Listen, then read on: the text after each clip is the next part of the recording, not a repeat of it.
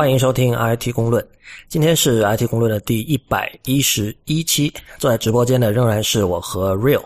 IT 公论是 IPN 博客网络的一部分，也欢迎大家收听呃 IPN 旗下的另外两个节目《太医来了》以及《未知道》。呃，如果之前大家有在 IT 公论这个频道收听未知道的话，可能要麻烦大家去重新订阅一下。只要用你自己熟悉的播客客户端搜索“未知道”三个字就可以订阅了。如果你不重新订阅的话，那么在 IT 公论这一个频道是不会再收到新的未知道节目的通知。好，那我们在开始今天节目之前，Real 还是做一下跟进吧。你上周以来看到了什么听众对我们的反馈了？呃，好的，呃，首先是有一个叫做 Simon 的朋友来信说，iOS 八已经出了一段时间，但大家的注意点都被别的事情吸引过去了，请顺便再吐槽一下 iOS 八的 Shift 键，少小失望啊。呃，啊，这个，这个其实我我是觉得没什么可吐槽的。当然，我我们我相信 Real 和我都是完全是站在 Simon 这一边的哈。对啊，不过也有个解决方案哈，就是反正我已经这样做了，就是我已经呃，就是进就把那个 iPhone 默认的英文键盘给消掉，然后我装了一个叫做呃 Swift Key 的第三方的键盘。对，那个我那个我也装了，还有一个叫 Swipe 的。对，呃，Swipe 是一个付费的哈，是要嗯，对，是多少四块九毛九还是一块九毛九我忘了。没有吧？一点九九还是零点九九忘了 OK 不是很贵。然后这个 Swift Key 是一个免费版本，呃，你如果就是说你受不了那个默认键盘的那个 Shift 键的问题，你可以换下这个叫做，就起码我装用这个 Swift Key，它是它的设计是这样子，就是你默认打开它那个键盘的字母是小写的，然后你按下这个大小写锁定键之后，那个键盘的字母就会变成大写的状态。这个和这个苹果默认的就是那个内置的键盘是不一样的，因为内置键盘只是通过那个 Shift Key 的状态来表明大小写嘛，它这个的话就是每个 key 都已经变了。对，我们先解释一下这个我们吐槽是什么东西啊？就是从 iOS 七开始，Shift 这个键它只通过呃 Shift 键本身的那个向上的箭头的视觉形象的区别来告知用户说你现在这个 Shift 键是属于按下还是未按下的状态。但是它的那个设计让人就是非常的迷惑。就是 iOS 七出来有两年了吧，我们到现在都我跟 Real 都很难，就经常会搞错，对吧？对对，就根本不知道那个键现在是处于大写还是小写的状态，就浪费了无数的时间。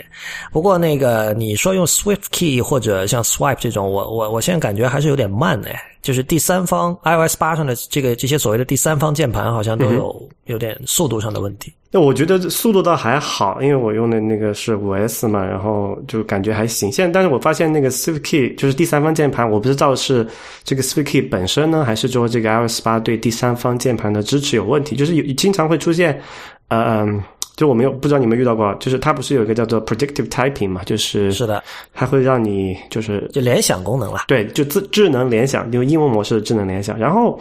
它会就是首先你要启用一个叫做 full access，就是你要让这个第三方键盘和它这个主程序能够保持通讯，然后它才会给你这个智能联想的功能。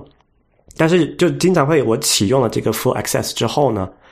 呃，然后他我再可能再过用个两三天之后，他就会发现那个 Full Access 又不行了，他又提示你说让你启用 Full Access，但是你去那个系统的设置里面找键盘那一项的时候，那个 Full Access 其实是勾上的，就我我没有把它关掉，嗯，就我觉得是一个 bug，但是我不知道这个 bug 是这个 bug 是由于这个 Swift Swift Key 本身的 bug 还是 iOS 八的本身的 bug，现在就有可能这个是一个比较比较麻烦的事情。iOS 八现在目前的状态确实感觉 bug 比较多，就包括所有那些跟 extensions 相关的功能，会总会有这样或那样的问题，所以也不奇怪啦。然后我自己来讲，因为我因为我是从 iOS 八的 beta 开始用的嘛，所以我用那个系统自带的那个叫 predictive typing，就是联想功能，已经用了一段时间，所以以打英文来说，我倒并不特别需要 swipe 或者 Swift Key。当然就是。这这两个第三方键盘可能最大的卖点不在于联想，而在于它的那个滑动输入那个功能吧。这个对于单手输入应该是很有帮助的。但是，呃，我自己大部分时间还是用两个大拇指打字，所以就还好。对，因为我我就试了一下，真的用这个 Swift Key 之后，单手输入真是太爽了，就打。啊，所以你是你是属于经常用单手输入的人？呃，就如有很很多场合是不不方便用双手的时候嘛，我就用这个滑动的方式来输。之前的话，你得一个一个按键的去摁的话，肯定会有点慢嘛。但是我还没有、没有明显的感觉出单手滑动和双手的这个点击有多大的差别，这可能还要再用一段时间才能体会出来哈。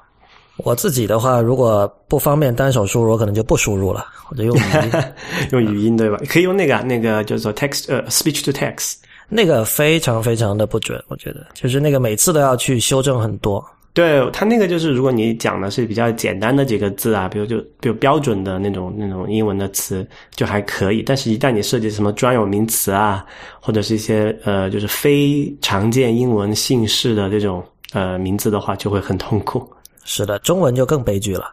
对它它有支持中文吗？有的有的，这好像粤语都有，因为这是跟他那个内建的这种呃 speech to text 的这个引擎嘛，只要那个啊对我想起来了它就会支持什么。我他们好像是用的什么叫做科大讯飞，是不是中文？好像不是科大讯飞是，因为科大讯飞本身它有给很多这种呃中国的第三方 App 提供服务吧，像那个、呃微信有一个功能也是可以跟科大讯飞去整合。那个科大讯飞确实中文的识识别度的准确度是很高的，但是苹果内建的似乎用的不是这个。还有一位听众叫这个李天琪，他写的是拼音哈，但是显然是姓李的人，然后天琪的拼音，他也是通过 email 跟我们讲说，请问这个点 li 的域名从哪里买的呢？因为我们新上的这个 IPN 有博客网络的域名是 IPN 点 li，就是点 li 的拼音。他说，呃，我以前也买过一个，结果不久对方就说收不到我支付的钱，我是用的招行的 Visa 信用卡。请问你们从哪个网站买的呢？还有，感觉你们的网站域名用点 io 更合适吧？呃，点 li 这个我来回答一下吧，因为 我在网上一直是用 Lawrence 这个名字，然后我也是姓李哈，所以嗯，我很久以前买过一个 Lawrence 点 li 的一个域名，后来因为也没有把它没有没有再用它，后来就没有继续续费了。现在被某个人抢注了，不知道那人是谁。然后我我当时是在一个确实是个很怪机的一个域名注册上买的，是一个那是一个瑞士公司，因为大家可能知道点 li 是列支敦士登的国家域名，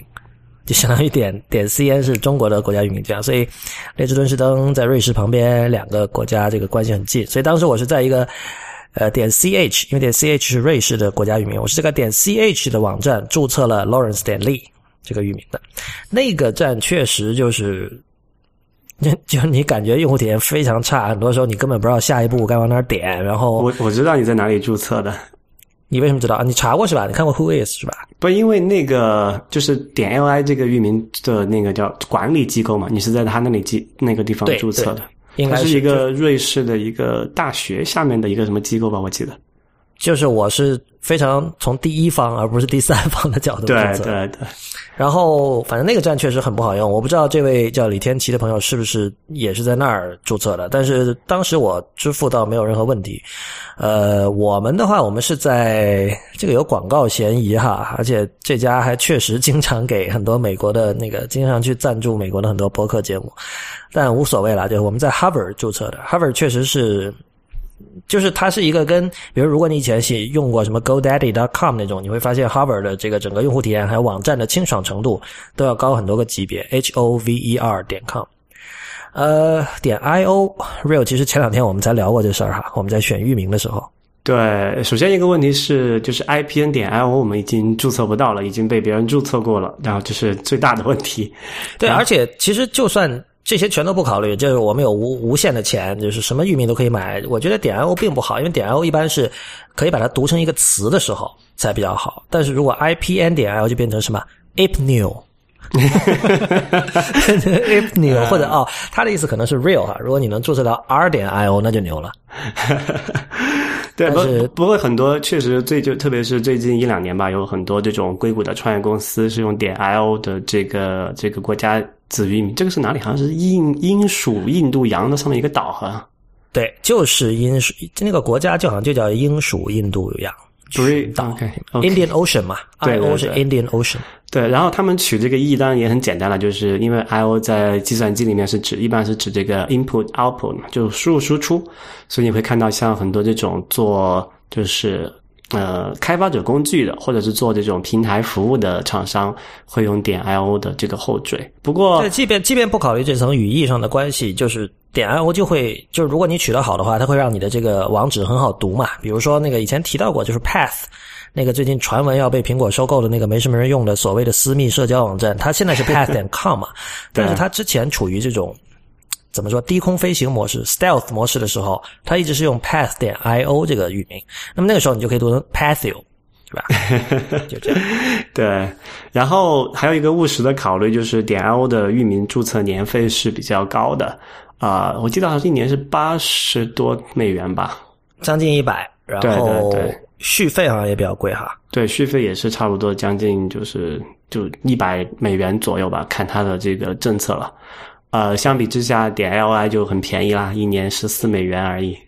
对，综合各种考虑，我们还是觉得点 Io 就不是特别合适。关键是注册不到，我觉得这是最 最核心的问题。对，那那是那是最直接的一个原因啊。然后就可能如果是做我们播客类的网站的话，还有一个更加合适的域名，就是那个点 FM。啊，嘿，其实 FM 的全全称就是在就是在收音机里面，FM 的全称叫什么来着？Frequency 呃，Frequency Modulation。OK，就是调频收音机的意思。对对，然后你会看到很多这种像国外的这个播客，就新兴播客媒体，它会用这个点 FM。比如说最早的有那个什么 ATM ATP 的 FM，然后现在有一个叫什么 Relay 到 FM。然后我们也想注册点 FM 嘛，但是也也已经没有了，所以是的。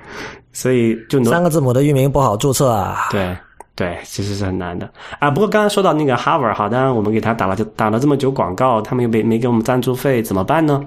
大家可以用我们的叫做 referral link，就是我们会把这个连接放到本这个期的本期节目的这个 notes 里面，到时候你通过点击那个连接就可以去到 Harvard 注册。然后如果你在通过我们这个叫做什么 referral link 点过去，然后购买的话。我们将得到两美元的佣金，呃，然后可以就是也算是对你们对我们这个节目的一个支持吧。是的，那所以也也是提醒大家哈，我们每期节目其实呃在网站上呃配套的那一套就是简介还有相关链接，其实都是我觉得很多时候可能比节目本身呃至少是同样重要吧，因为里面有些链接还有有一些不错的东西，所以希望大家去看，然后点我们的 referral link 支持我们。呃，以上是对李千奇这位朋友的回复，然后还有一个人又问安全问题了。这位朋友叫呃 Kumo 林林，那 Kumo 林他也是通过 email 发来，他说记得当时 Real 说这种 OAuth 授权是很安全的，不过还是要防范应用开发者。做手脚，通过钓鱼网站窃取用户的账号和密码。但是最近又出现一个新的问题，就是 iOS 的 In-app Browser，就是在某一个 App 里面内建的一个浏览器，被爆出存在漏洞。用户在填写用户名和密码的输入框里所输入的内容，可以通过某种方法被该应用获得，即使页面由 HTTPS 加密。他说：“如果可以的话，希望 IT 公论下一期能够谈一谈这个问题。Real 能给出更具体而易懂的讲解吗？告诉我们这个漏洞到底有哪些影响？普通用户需要注意什么？”呃，这个问题其实上期也讲了，但是只是没有单独提出来，就是。呃，那个那个朋友提到的所谓这个 in-app browser，就是应用内置的浏览器去这个，然后再去通过这种第三方 OS 登录，这个其实就跟上期我们讲的那个在 Mac 或者是其他的东西，那个就是桌面系统上用那个应用自己绘制的那个浏览器窗口去登录一样是不靠谱的，因为你并没有办法知道这个应用给你呈现的那个页面是，比如说是这个微博官方的呢，还是他自己。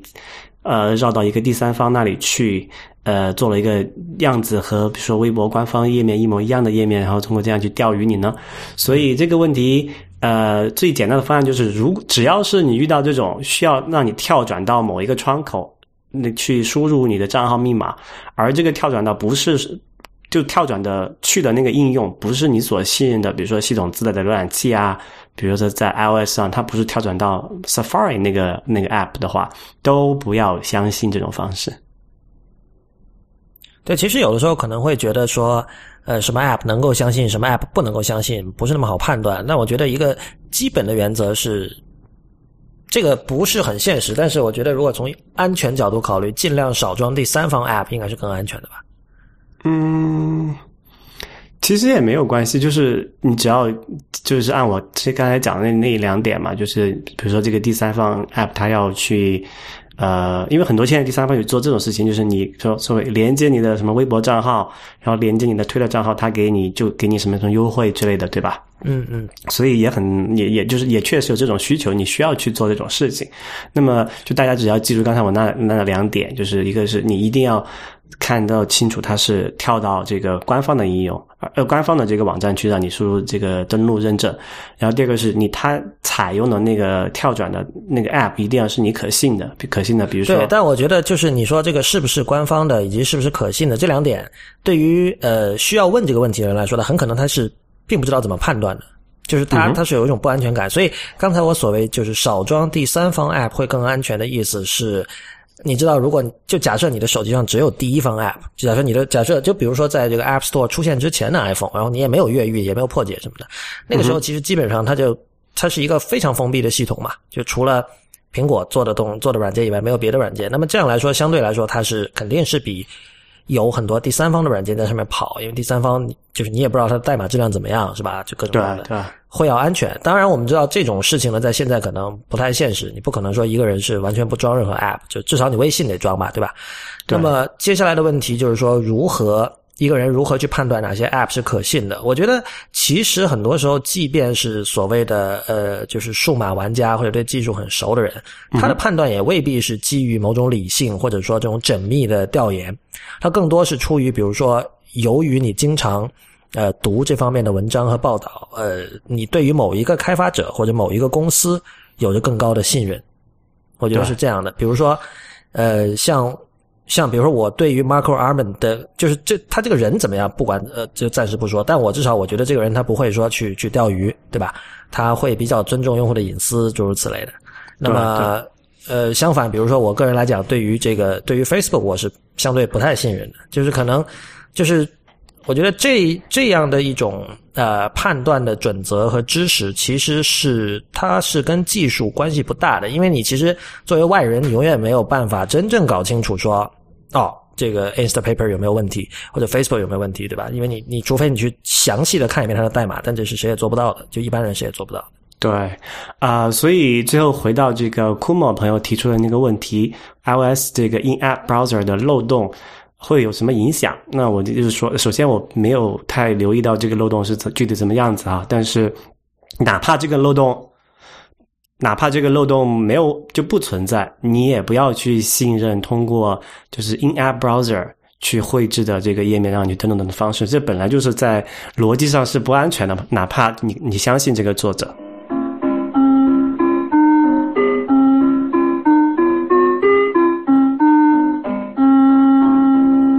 好吧？那我们今天有一二三个话题，呃，第一个话题要不 real 你来开头介绍一下。呃，第一个介绍一个很小的一个东西哈，就是之前我们也讲过那个，大家还不知道还记不记得，就是 USB Type C 这个接口，就是那个传说中的下一代 USB 三点一开始要搭载的，呃，可以正反都插的那个那个接口。嗯，然后上一期我们介绍过这个接口的，呃，不是上一期啊，应该是哪一期？很久之前了，很久之前了，我们回头找一下，把链接贴出来吧。对，然后我们那期讲了这个接口的一些设计啊，我们的一些吐槽啊。好，今天讲它跟它一个相关的小消息哈，就是说这个接口不应该不是这个接口，是这个协议可以，呃，不应该是这个接口这个线，使得现在可以通过 USB 这个线来传输 DisplayPort 这个么一个那个视频的信号。DisplayPort 是个什么呢？就是大家如果用 Mac，就是最近几代的 Mac 都会发现，你的电脑的这个视频输出，比如说你要插一个外接电视、外接显示器或者是这个投影仪的时候，你要从那个口出去。然后就说现在他们这个 USB 这个开发组织叫做 USBIF 吧，然后他们会在 USB Type C 接口加入这个 DisplayPort 的支持。呃，刚才讲这么多技术的东西啊，但是归根结底意味着什么呢？意味着就是说，我们可以后可以通过一根 USB 线实现音频、呃数据，这数据包括像这个啊网络啊啊其他的 USB 接口的呃这个数据啊，还有像这个视频，呃一根线来完成，也还而且我们之前也提到过，这个 USB Type C 它是支持最高达一百瓦的这个供电嘛，就是说以后连这个供电都可以通过这一根线来完成了啊。这个就是呃，就会如果你以后有一个什么新的设备出现，然后它是支持这个 USB Type C 的接口的话，那么你就可以把它放到这个桌桌上，比如说是一个小的平板电脑，然后你插一根线，可以同时给它充电，然后同时可以把它的那个那个屏幕的内容投射到一个外接的，比如说大屏幕上去，然后你也可以同时在这个大屏幕上插一个什么，就是大屏幕的背后有 USB 接口的话，你也可以再插一个键盘，可以再接一根网线，就全部都是通过一根线就搞定了。就说这个未来还是蛮爽的，但是就是说为什么提到这么一件事情呢？就让我想起很久之前的这个那个叫什么 FireWire 和这个 USB 的那个争这个的一个竞争嘛。那一期的节目我们也提到这件事情，但现在这个局面就很尴尬了，因为现在苹果和英特尔在推他们那个叫做叫做什么来着 Thunderbolt 这个接口，对吧？对。然后上一期那那期节目的时候，我们也有提到 Thunderbolt 和 USB 这个三点一的对比嘛。但现在看来的话，如果这个 USB Type C 能够实现刚才讲的，呃，能够同时传输视频的 DisplayPort 信号，然后音频的信号，那么这个结局很有就是 Thunderbolt 的这个结局很有可能重蹈 FireWire 的后的叫什么？重蹈 FireWire 的覆辙。它可能在当时是一个技术更先进的一个东西，但是因为它的成本比较高，然后它普及就是普及度也不够，后来逐渐被一个更加廉价的，呃，然后的方案，就像 USB 这种方案所取代。那么现在看来，这个结局就很有可能是那样子的了，因为现在你可以看到那个 Y 呃 Thunderbolt 有很多就是缺陷嘛，比如说它是一个不可以正反都插的一个接口，对吧？它的那个接口形状是一个叫做什么？这叫不叫梯形了？这叫一个一个梯形下面加一个矩形。对，这叫什么形？我也不知道。Anyway，就是你它是你看起来是一个方的，但是它方的某一边的两个角是切成斜的了，所以它是一共有一二三四五六个面的一个接口。然后你它是只有一个方向可以插的，然后它也不可以提供很高的这个就是电，因为它好像最多只能十瓦吧，就是一条线上十瓦的话，显然不足以驱动大部分的这个笔记本啊，还有这个就移动设备还可以啊，像什么平板或者手机还可以。啊，而且它那个接头也比较大嘛，因为它是一个，就那现在我们在电脑上，就是在 Mac 上面用的那个 DisplayPort DisplayPort 接口叫做 Mini DisplayPort，它就已经是微缩过后了。但是你其实和这个 USB 三这个 Type C 比下，它还是比较大的，所以它接口上它是肯定是不如的。呃，然后就是最主要问题，它的成本比较高，因为只有这个是一个英特尔和苹果联手开发的技术，然后你知道英特尔这东西嘛，都是比较贵的。哦，是吗？有这样的说法，我不知道为什么。嗯，不知道，你你没有觉得吗？英特尔的很多这种芯片啊，技术也好，就相比起来是比较昂贵的一个一个一个一个技术方案吧？我觉得。对对，不，他也做一些其他的，比如他也做英特尔，他也做网卡，他也做什么什么 Y，就是无线模块嘛之类的。哦，OK。对，然后就是一为什么这个这个 Thunderbolt 这个一直没有推起来呢？也一个也是因为这个 Thunderbolt 那个芯片，它本身是一个非常高性能的芯片嘛，是这个授权费和芯片的成本是都是比较昂贵的，所以很多就特别是这种 PC 厂商，他不愿意去采用这个东西，因为这是一个鸡和蛋的问题，你知道吗？嗯，就是市面上没有很多 Thunderbolt 接口，所以厂商不愿意去支持，然后厂商不愿意支持，导致市面上又没有很多第三那个那个 Thunderbolt 接口的设备可以用。然后，对这个是一个存在性的问题，然后价格上也有这个问题，因为只有很多人去用了之后，才可以把这个这个产量做上去，成本降下来，可以才平均成本才可以降下来嘛。但是因为这个产量上不去，对，所以这个成本又降不下来，导致导致大家又又不愿意使用。其实这个叫什么？就是这个这个这个 cycle 是很难去打破的。嗯，然后所以像 USB 的话，它就没有这个问题，因为。USB 从一开始诞生之初就是考虑着这个低成本，然后就是通用的方式去去走了嘛。所以现在看啊，如果他把这个 Type C 做成这种样子的话，那这有可能是在可能今后的几年之内就把这个 Thunderbolt 这个彻底干掉，然后到时候我们这些用 Mac 的用户就会拿着一个很鸡肋的这个 Thunderbolt 接口，不知道干嘛。呃，那就完全跟以前火线的时代是一样的了，就是有一帮 Mac 用户老说，哦，这个这个标准其实是更好的，是吧？整个系统更稳定，但其实就是所有的 Thunderbolt 的硬盘会贵一点，然后对于百分之九十的用户来说，也没有看到说真的有什么实际的好处。对啊，而且而且这个这个这个问题也可以吐槽一下。刚才讲那个所有的 Thunderbolt 的硬那个硬盘都贵一点，这不是贵一点，是贵很多啊，是吧？火线的话，我觉得是至少贵个百分之三十到五十。以前对那个是平均嘛，就是还正正常的一个价格。但是 Thunderbolt 的硬盘，它的就是外置硬盘啊，确实价格就不只是贵三五十好几倍呢，因为它确实有一个呃性能上差别比较大嘛。OK，然后哪怕是像普通的这个 USB 接口的这个移动硬盘，你我你我没我不知道有没有留意到哈，就是一模一样的硬盘，只不过说他说是这个是 For Mac，然后它在这个京东上的价格就可以比那种普通的要贵一些。其实你买回来一样发都是一模一样的，就只用。插上你的 Mac，然后重新用那个那个 Disk Utility，就磁盘工具格式化格式化成那个 HFS 格式的就可以用，但是它就是要比那个价格要贵很多。但这种我觉得就是纯骗钱了，对吧？这个就是对啊，这基本可以算欺骗消费者了。但是你如果说你用 Thunderbolt，然后比别人贵，那还是有实际的理由的嘛，对吧？因为这个接口贵嘛，是吧？对，但是也没有到那么离谱吧？它现在主要是还是一个就是市场定位的问题。这有程度的区别，但是你如果两个都是这个 USB 硬盘，然后只不过一个说是可能它预先给你格式化成了 HFS 加，然后它就要多卖百分之二十，这个就是纯粹欺骗。对啊，这个就现在是就是你上京东去看，好像我就上次我买硬盘的时候，我就发现有这个问题。我说哈，为什么要这样？那不是叫做什么？叫做 stupid stupidity tax。对啊，这这是就是典型的人傻钱多了。就是我觉得，如果 Mac 用户有什么这种不好的这种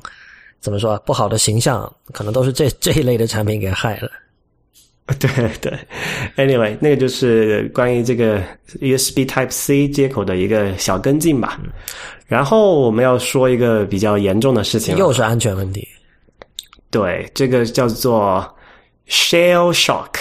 Shell 就是壳嘛，Shock 就是冲击的意思。那 Shell Shock 其实是指那个，就是你在那些战那些士兵在战场上受到的那种，就是由于战争受到那种 trauma 那种精神上的创伤，叫 Shell Shock。战争创伤的。所以我不是我看到这个新闻，首先我第一反应是，就是之前在 Medium 看到那篇文章说，这个 Everything is fucked，就是就是他就讲有，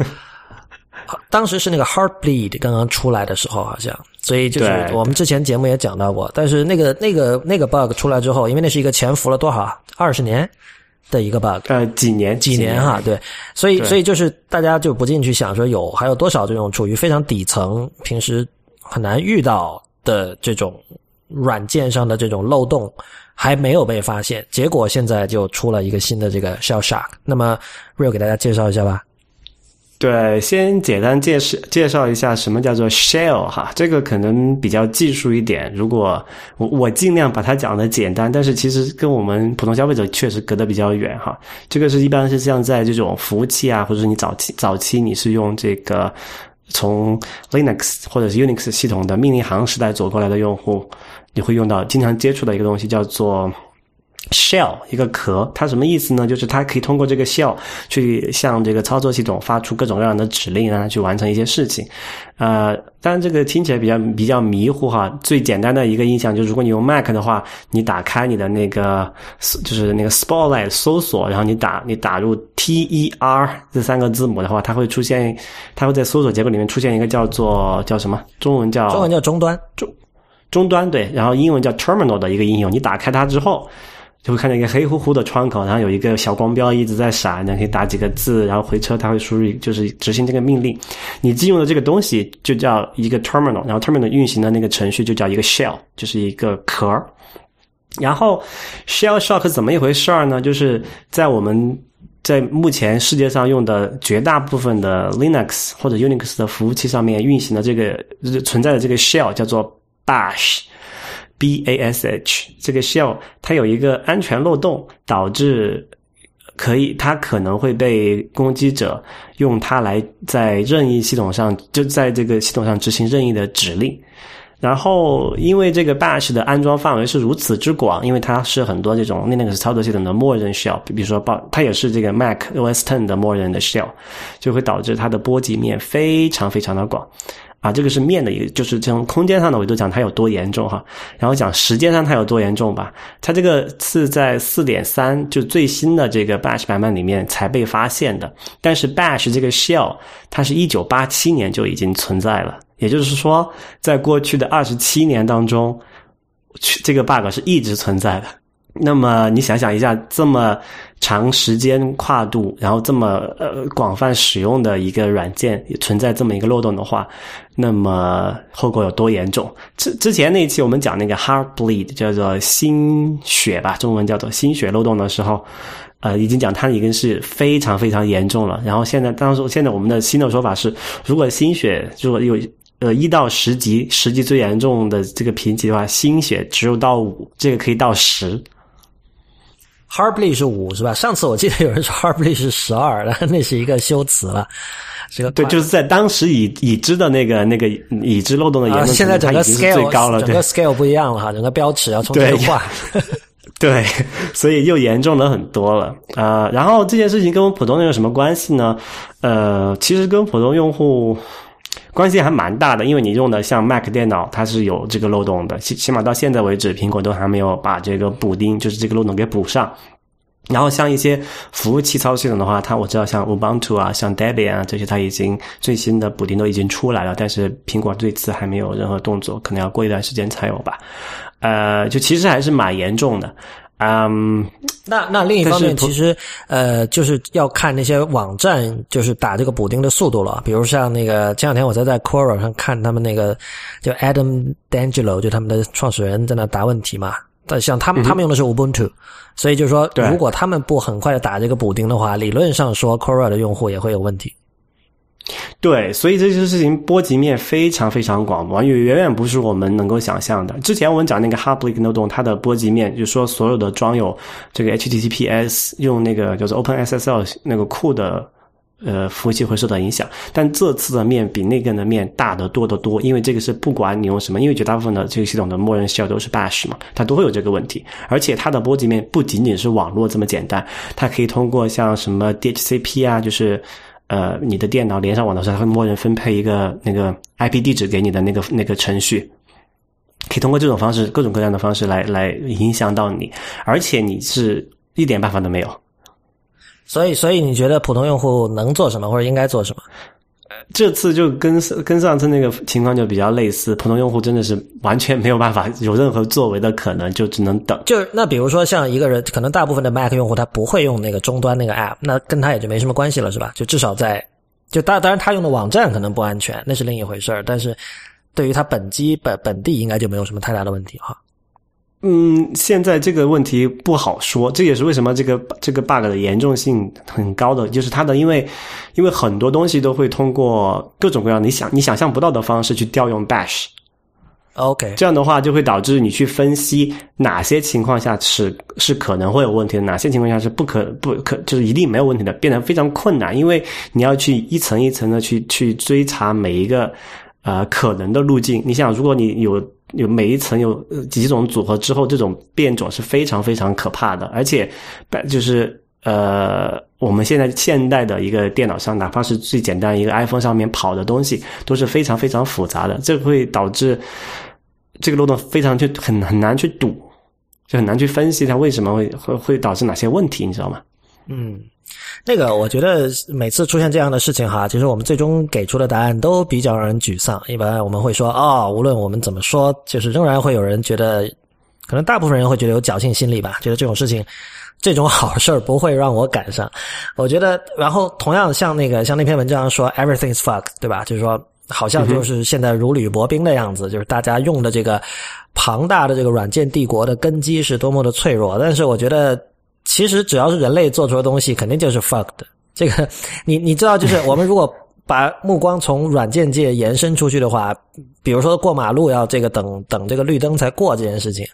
对吧？这个这个我们理性上我们都会知道这样是对的。但是那个仍然有无数的人就是横穿马路。同样，比如说像这个备份电脑的问题啊，还有很多很多这类的问题，比如说这个那买保险的问题啊，是吧？是吧？你比如你坐飞机，你需要加二十块钱买一个保险？那我会觉得百分之九十九的情况下，我不会出任何事情，我就不买。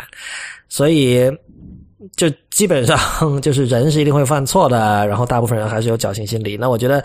呃，作为普通用户听到这种东西，我觉得如果能够使他们在一些别的方面，因为具体像 hartley 或者像 Shell Shock 这种事情，它其实帮不上什么忙嘛，它不可能说去去去帮助一起去 debug 排错什么的，但是。呃，对，可以让他们形成这样的一种意识，就是说，所有的东西默认是不安全的。我觉得这样，这这确实会是一个，可能是一个正能一算是一种正面的作用。对对。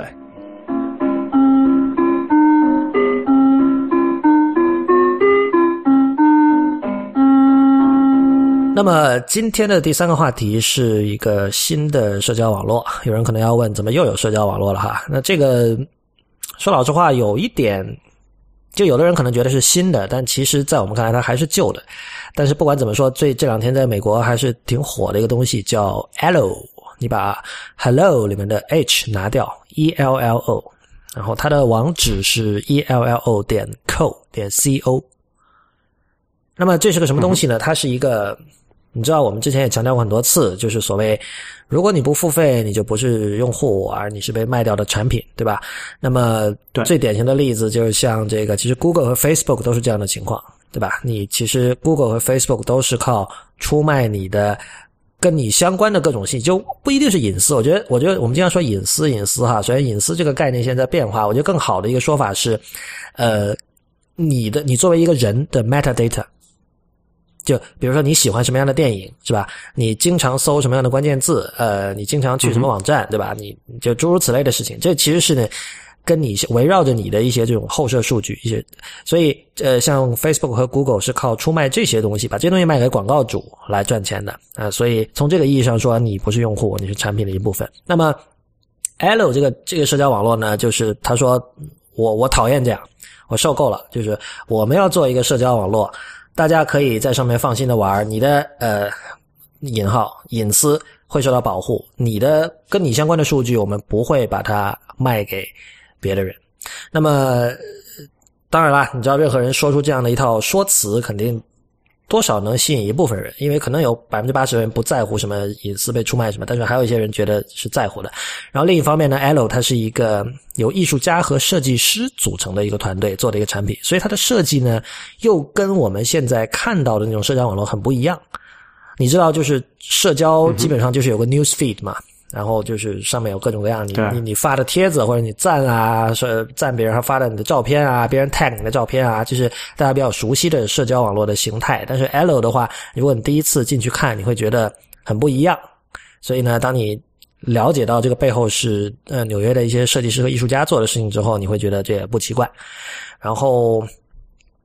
Real 你怎么看？我们我们其实我们俩都还没有拿到那个邀请码，他现在是就是邀请才能进去的。但是我用我一个朋友的账号进去看过，因为他也是那个朋友也是记者，然后他不知道从哪儿搞到了这个邀请码，我就进去看了一下。就是其实现在也没什么可看的，因为就是是空的嘛，因为人太少了。但你觉得 real 你觉得这种呃怎么说啊？就是号称不出卖隐私的社交网络，呃有没有戏？我。我只有一件事情可以问的，就是他怎么赚钱？没错，我其实还有，就假假设我 Real 和我，我们俩采访 L 的创始人哈，比如说，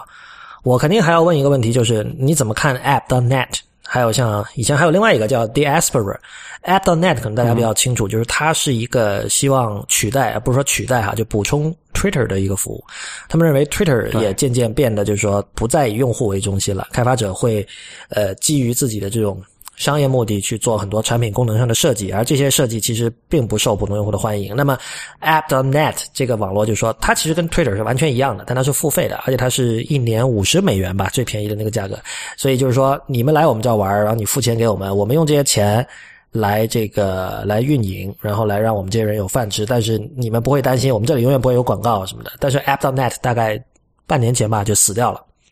也就是说，他们能够收到的钱。是不足以支付他们的服务器开销以及员工工资什么的。然后，对其实这种反，你知道 L 它之所以能够占据新闻头条，就包括很多主流网站，像 Fortune 这种杂志，像就就诸如此类的这种这种纸杂志会去关注它，是因为它打出了一个反 Facebook 的一个口号。那我们知道 Facebook 在美国就相当于这个微信在中国是非常非常强势的，就是所有人都都有都有 Facebook 账号，所以你如果说哦反 Facebook，那这肯定是很有很有新闻这个怎么说啊吸引力的，所以他们会去说。但是但是反 Facebook 的社交网络它不是第一个，呃，如果你不考虑 App.net 的话，之前有个叫 Diaspora 的也是类似的，好像也是几个四个大学生还是什么，就是他他也是说受够了 Facebook 这种做法。就觉得我们要做一个干净的、清爽的，而且是由用户支持，而不是由广告主支持的一个社交网络。但那个东西后来也就基本就是听到了楼梯响吧。对，后来我他那个产品有没有做出来，我都不太清楚。然后还有很多就是那个产品名字里有 “open” 这个词的这种类似的东西都没有做成。所以如果我去采访 L 的创始人，肯定第一个问题就是说，你怎么解决这就他们衰在哪里？他们是因为什么没有做成？然后你你你能做什么东西？你有什么不一样的地方，可以让你觉得你能做到他们做不到的事情？对，所以刚才我问那个问题的那个初衷，其实就我们这点是很一致的哈，就是不管你现在讲再好的宣言，再好的什么，我们有我们承诺不做不做什么事情一样，只要你没有一个清晰可就是可以持续的盈利模式，你最终的出路要么就关门走人，要么就接受风投的钱，然后呢，必然就是把用户变成产品卖掉嘛，对吧？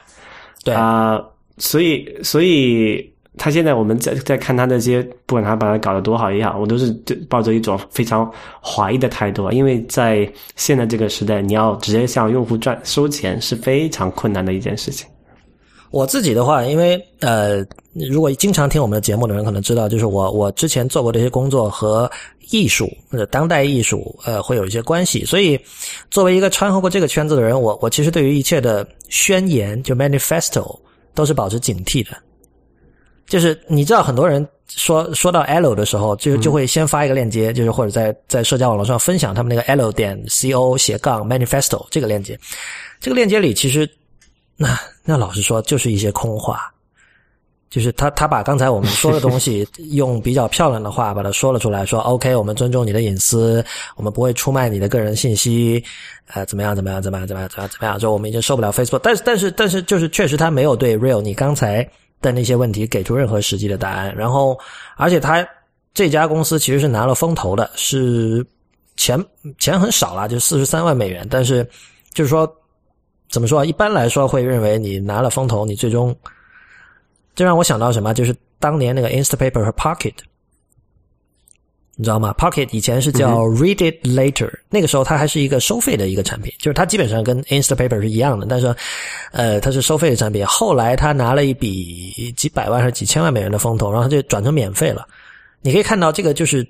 就是差别很大，就是你比如说像像 Instapaper 这种，至少呃。它现在被卖给那个叫 BetaWorks 之后，我不知道什么情况。那至少以前在 Marco Arman 那边的时候，他就明确讲了，就是说，首先我我不会拿风投，然后我就做小生意，我我我自己一个人做，对吧？那没关没关系啊，五美元五美元的卖，然后他根据我从各个渠道了解到的情况，他一个月一年也可以卖到一百万美元，就是纯收呃不是利润哈，但收入一百万美元。那他作为呃，一个个人的一个公司没有什么问题啊，对吧？但是，一旦你拿了，比如说上千万美元的风投的话，他所要的收入就是肯定不是这个级别了。那那个时候，首先你五美元五美元的卖，你是卖不到那个数的，对吧？那么接下来你能怎么做呢？就是那你肯定就免费，免费就人多。而且我觉得以前 Ben Thompson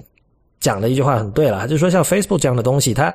它从产品的定义上就是要免费，因为它能不能成功，很大程度上就是取取决于这上面人够不够多。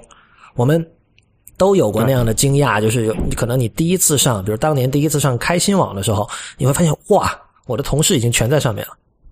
然后你才有继续玩的动力。然后 很多时候就是上 Facebook 也是这样，他们的产品设计师肯定也是从这个方面去考虑。对啊，对啊，对啊。但是这种东西，你一旦有了所谓的付费墙在那里，我觉得这是很简单的道理。那么说老实话，你像 L 的创始人，你不去面对这个问题，就是至少你在写你的 manifesto 的时候。你你不涉及这个问题，不提及，提都没提，就好像根本没有这个事儿，我觉得是不够诚实的。嗯哼，就就是关于这种所谓这个用户，呃，你不是用户，你是产品，这这一套这种呃论述，其实大家已经比较熟悉了，就并不是说哦，你是第一个做这件事情的。是吧？所以你你你很难，你不能把就是英文叫这个房间里的大象嘛，就是这个房间里的大象，你不能不去对待它，对你得告诉大家这个这头象怎么去 去吃它。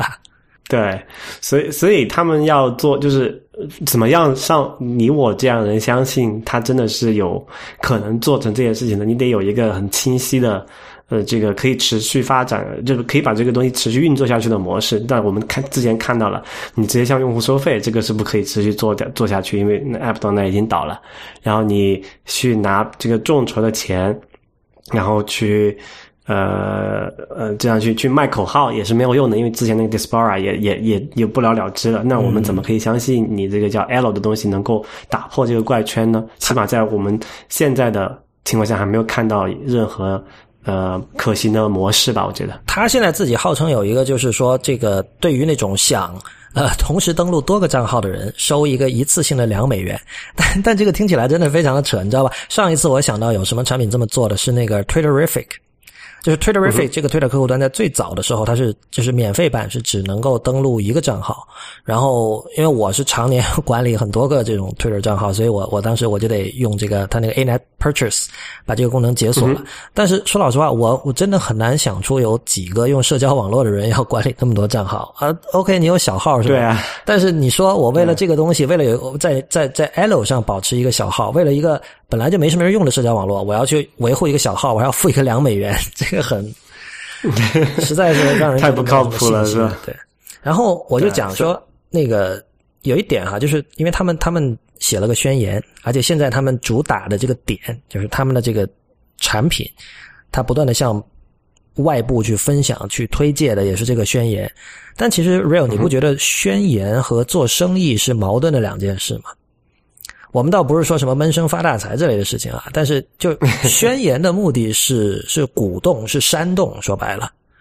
对吧？宣言就是要写的，就是那个那个语气里要是热火朝天，让人看了就激动不已，马上要卷起袖子跟你干。我觉得这个是去判断一份宣言是不是成功的一个标准。但是呢，你。但做生意很多时候你需要的东西是是是不一样的，而且还有一点就是你注意到 L 背后是设设计师和艺术家嘛？刚才有讲，我发现这也是最近我观察到一件事情，就是过去几年吧，因为有创业热潮嘛，美国和中国都是一样，这个创业热潮呢，使得很多人都想创业，但是由于我们现在用了这么创业，还有用了像英文叫 entrepreneur 嘛，什么 startup 这样的一些新词，然后会让人觉得很酷。但是我觉得很多人可能忽略了，创业就是做生意。那你想一下，以前我们比如说，我们说某个同学小时候，我们会说，哎，他爸是干什么的？有的人会说，他爸是做生意的。那跟做生意相关，你你会你会想到很多跟这个人的这种特质，是吧？你会想到，嗯，这个很 stereotype 啊。但我相信有很多人会觉得，这个人可能没读过什么书，对吧？按照以前我们的想象，就是说。他因为没读过什么书，没读过什么书，找不到好的工作，才去做生意。这个当然是一种很在今天看来是一种非常过时的想象。但是，我想说的是，做生意所需要的很多这种呃人的性格特质，在今天和过去是没有变化的。而这种特质往往在艺术家呀、设计师啊，包括程序员身上是不存在的。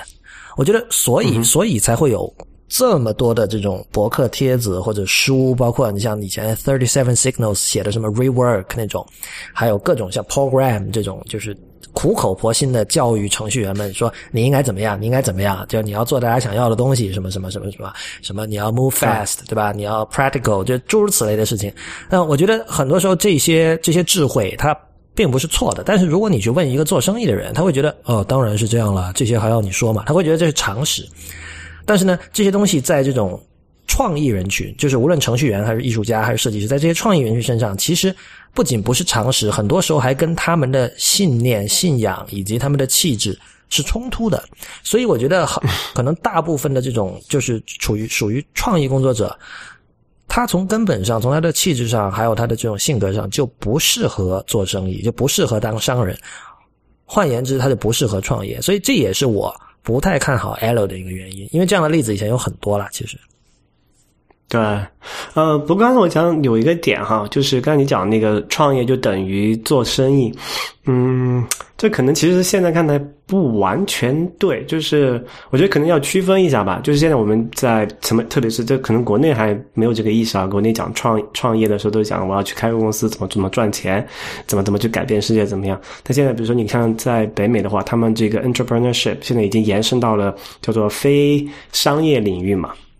然后这个所所谓非商业领域什么意思呢？就是他做这件事情可能不是以盈利为目的，就不是我们传统意义上的这个打引号的做生意这个概念哈。他可能是比如说他要去经营一个什么样的组织，比如说他做一个什么公益组织。那么公益组织你不能只靠大家一腔热血啊，就让大家苦哈哈的，你看义务劳动对吧？但其实像你可以像现在国外很多这种公益组织，它都是有一个呃很正规的这种机构去运作它，其实要。就不说你要赚钱，那起码你要自负盈亏吧，对吧？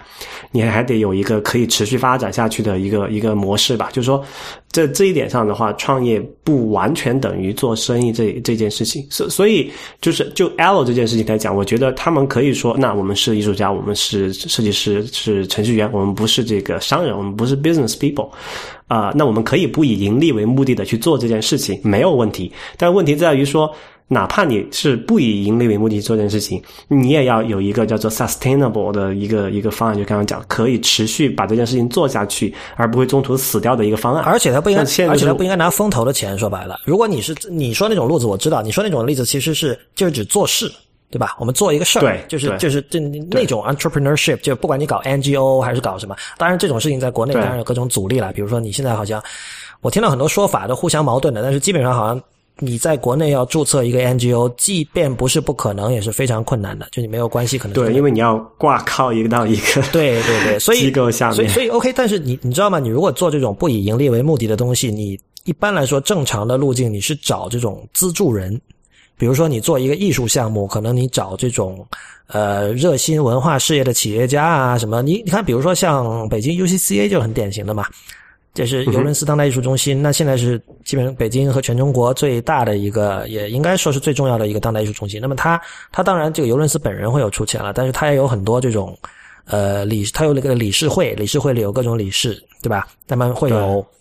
各种国内的这种著名的艺术家呀，或者是策展人啊，或者是，呃，像那个有有有好几个啦，就是大家如果经常去看艺术展，会知道有几个那种，比如说地产大亨或者谁谁，就是商在商界就是卓有成就的人，他们很热衷于这种文化事业，那么他会资助。那这种就他首先他不是风投，风投是求回报的嘛，对吧？他甚至也不是天使投资，他这钱就是给你的。